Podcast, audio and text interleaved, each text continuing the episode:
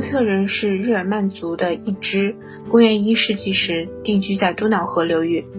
在公元四世纪时，哥特民族从内部分裂了。一部分成为了后来的西哥特，他们居住在现今的罗马尼亚境内；另一部则成了东哥特，在临近黑海处建立了城镇。当匈奴人出现后，这两个部落遭受了巨大侵害，在无力抵御的情况下，西哥特人被迫开始向西迁移，进入罗马帝国境内，而东哥特人则被异族所吞并，成为匈奴帝国的一部分。随后，西哥特人逐渐强大。他们以不可阻挡的势力扫平了整个意大利和希腊地区。公元405年冬，西哥特首领阿拉里克率领蛮族军队开始对昔日帝国的王都罗马进行声势浩大的围攻。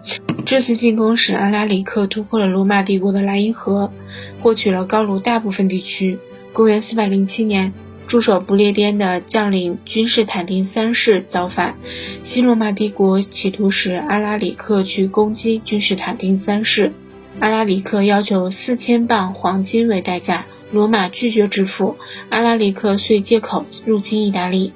在拉维纳的皇帝霍诺里乌斯龟缩不出，阿拉里克包围了罗马，罗马城内爆发了饥荒和瘟疫。元老院和阿拉里克内河，交出了五千磅黄金、三万磅白银以及其他许多贵重物品和财宝。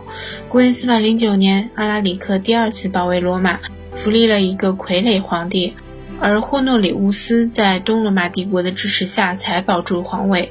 公元四百一十年，阿拉里克第三次保卫罗马，他向士兵们宣布，进攻罗马可以任意抢劫三天。穿着兽皮的西哥特人追着牛角号冲进了罗马城，开始了连续三天三夜的大肆洗劫。西哥特人在入城的第六天放弃了罗马，向意大利南部推进。不久，阿拉里克突然死去。此后十年内，霍诺里乌斯的共治皇帝君士坦丁乌斯三世成为帝国的军事首脑，帝国稳定了一段时间。公元四百一十八年。西格特王国建立，首都图卢茨，这是在罗马帝国境内的第一个建立起来的蛮族王国。公元423年，霍诺里乌斯死后，瓦伦蒂尼安三世继位。在此之后，西罗马帝国已经无法维持，苟延残喘。西罗马帝国又出现过八个皇帝，但都是傀儡，实权掌握在蛮族出身的军事首脑手中。公元476年。奥多亚克废除罗穆路·奥古斯都路斯，将西罗马帝国的国徽转让给东罗马帝国，西罗马帝国灭亡。此后，西罗马的土地上相继建立起一系列国家，有法兰克王国、哥特王国、伦巴德王国等。其中，法兰克王国的版图最大，存在时间也最长。